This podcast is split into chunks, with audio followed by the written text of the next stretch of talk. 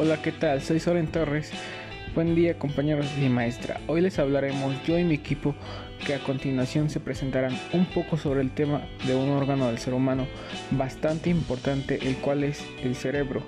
Espero sea de su agrado y tengan un buen entendimiento.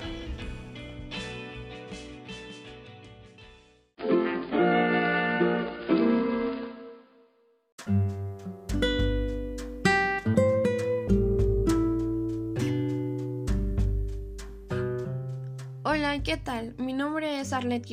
Bueno, primero que nada, el cerebro es un conjunto de células que se comunican con otras mediante unos productos químicos que se conocen como neurotransmisores. Durante la adolescencia se da un aumento de la actividad de los circuitos neurológicos que utilizan la dopamina un neurotransmisor capital para que sintamos la necesidad de gratificación, empezando en los primeros años de la adolescencia y alcanzando su pico más alto en los años centrales de esta.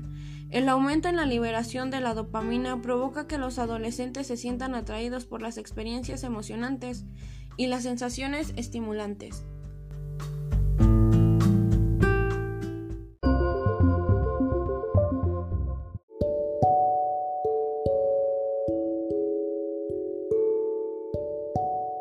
Buen día, mi nombre es Oscar Pérez y a lo que voy es que en los últimos años algunos sorprendentes descubrimientos de estudios sobre la representación del cerebro han revelado cambios en la estructura y la función de este durante la adolescencia.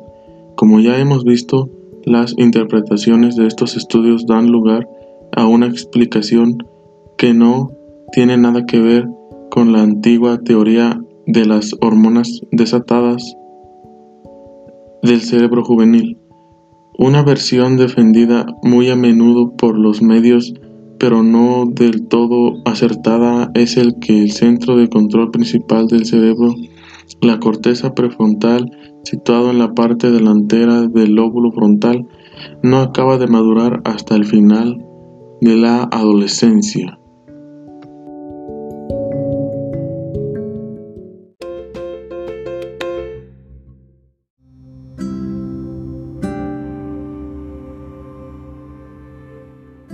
Hola, buen día, me llamo Diana Velasco. Y bueno, les puedo decir que a lo largo de la adolescencia las diferentes zonas del cerebro establecen conexiones en un proceso que hemos llamado de integración. Una consecuencia de la integración en el crecimiento de las fibras del control cognitivo que finalmente lo que hacen es disminuir la impulsividad. Como resultado, los adolescentes ganan cada vez más espacio en la mente para hacer una pausa y considerar otras opciones de respuesta además del impulso inicial. Otra consecuencia de este crecimiento de la integración es que agudiza el pensamiento esencial de manera que el adolescente es capaz de confiar más y más en la intuición para la situación con más perspectiva y tomar como consiguiente decisiones más sabias.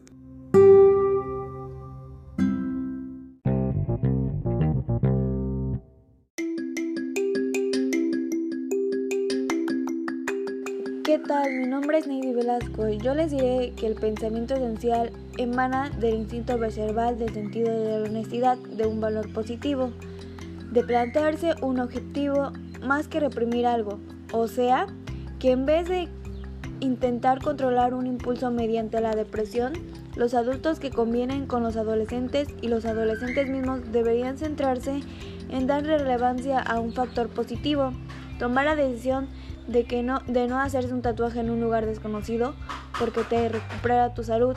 No es diferente a pensar, no lo voy a hacer porque mi madre no me ha dicho que no lo haga.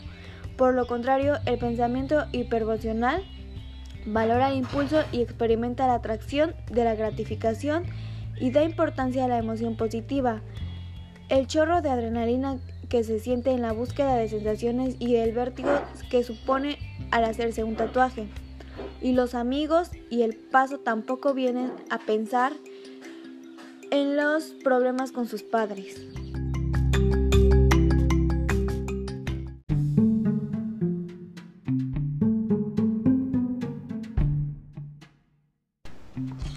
Se sabe que en muchos sentidos la forma en que decidamos hacer las cosas en nuestra vida revela quiénes somos en ese momento.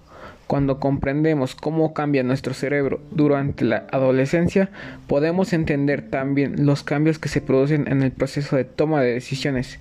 Durante este periodo el cerebro cambia en dos direcciones. Una es que reduce el número de células básicas, las neuronas, y sus conexiones, la sinapsis. La reducción de neuronas y sinapsis se llama poda neuronal y parece estar controlada genéticamente, determinada por la experiencia e intensificada por el estrés.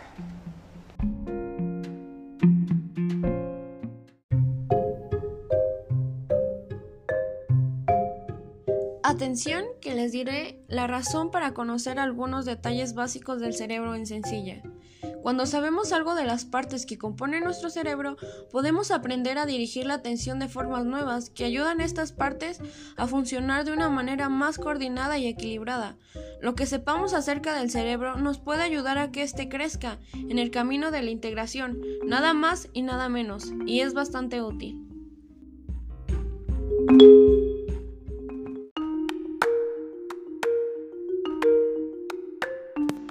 Por otro lado, les hablaré sobre la adolescencia como puerta de entrada a la exploración creativa en pocas palabras. El objetivo principal del desarrollo cerebral es llegar a ser más integrado. Esto significa que las áreas se especialicen más y luego se interconectan unas con otras de forma más efectiva. Eso es lo que consiguen la poda neuronal de las conexiones y la mielinización de las que dan, de las que quedan, una diferencia de zonas especializadas y su posterior vinculación. El resultado de dicho proceso es tener un procesamiento de la información más eficiente y especializado. Esto es consecuente con nuestras teorías acerca del pensamiento basado en lo esencial que revisa todos los detalles para encontrar la evaluación más sensata de una situación.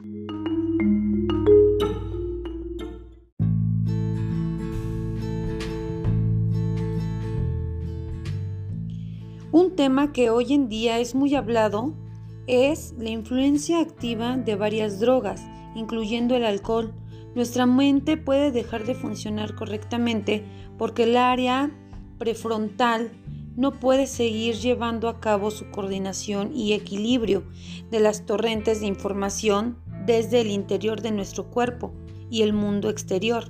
Si bien es cierto que las diferentes drogas pueden impedir el funcionamiento integrador del cerebro, en un momento puntual y el consumo crónico de las mismas puede distorsionar la coordinación y el equilibrio de nuestra vida a largo plazo.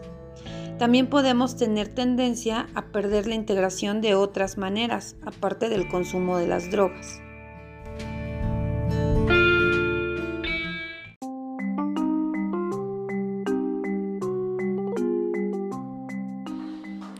Bueno, ahora les platicaré algo muy importante, lo cual es que la remodelación del cerebro es una parte necesaria de su desarrollo y crea integración a lo largo de los años en parte de la adolescencia. Esta remodelación supone varias fases, con los varones y las hembras, experimentando la propia cerebral y la minimización de diferentes áreas en momentos diferentes. La remodelación supone un consumo de energías, pero a pesar de las trayectorias difieren entre géneros. El punto en el que acaba el proceso de remodelación es en realidad muy parecido para todos.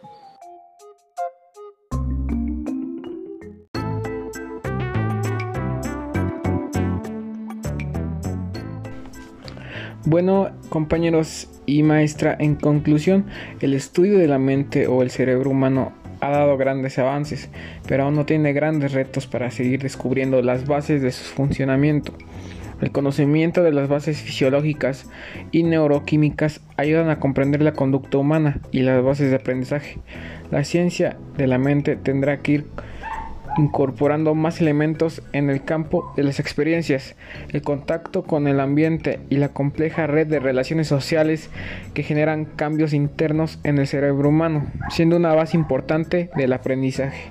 En fin, les agradezco por su importante atención brindada a nuestro podcast.